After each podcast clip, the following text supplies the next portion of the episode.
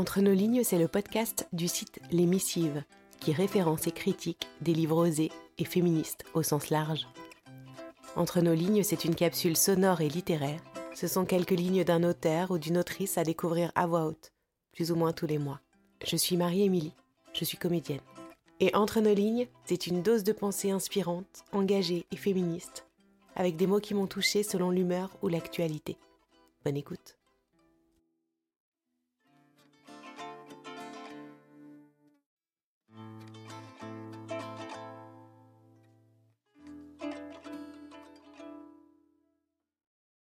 Ceci est une couverture de survie.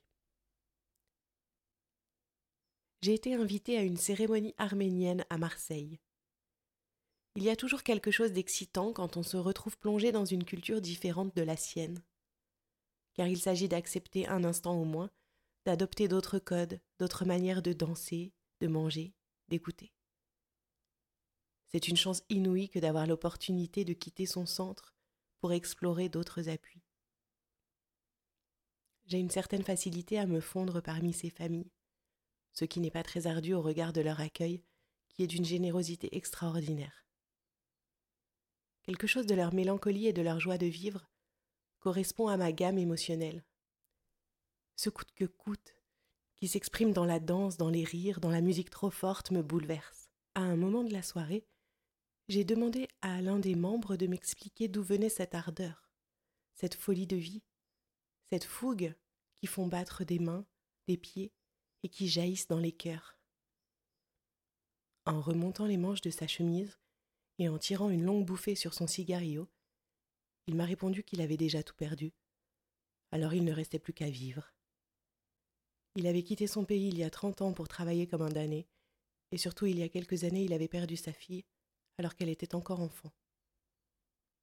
Les yeux brillants de courage, il se mit à déclarer.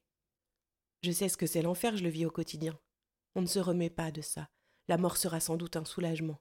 Mais tu sais, en attendant, il faut vivre, vivre très fort. Vivre pour ceux qui ne peuvent plus le faire, il faut vivre et arrêter d'avoir peur. Car rien n'est grave à part perdre des gens qu'on aime. Tu veux que je t'explique comment je prends une décision? Ben je fonce, voilà tout. Je ne me laisse pas le choix. Je me dis que ça passe ou ça passe. Il n'y a pas d'autre solution. Le ciel était encore clair comme il peut l'être dans les longues soirées d'été en Méditerranée. Des enfants passaient entre les chaises, des femmes, habillées de paillettes, ondulaient des bras. Ça passe ou ça passe. Comme la vie.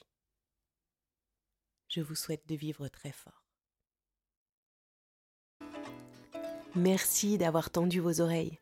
Si cette écoute vous a plu, n'hésitez pas à m'écrire, à soutenir en commentant dans vos applis de podcast et en partageant sur les réseaux sociaux, c'est comme ça que ça marche, et à vous abonner pour être notifié de la sortie d'un nouvel épisode. Et surtout, n'hésitez pas à m'envoyer vos coups de cœur littéraires et féministes. À bientôt!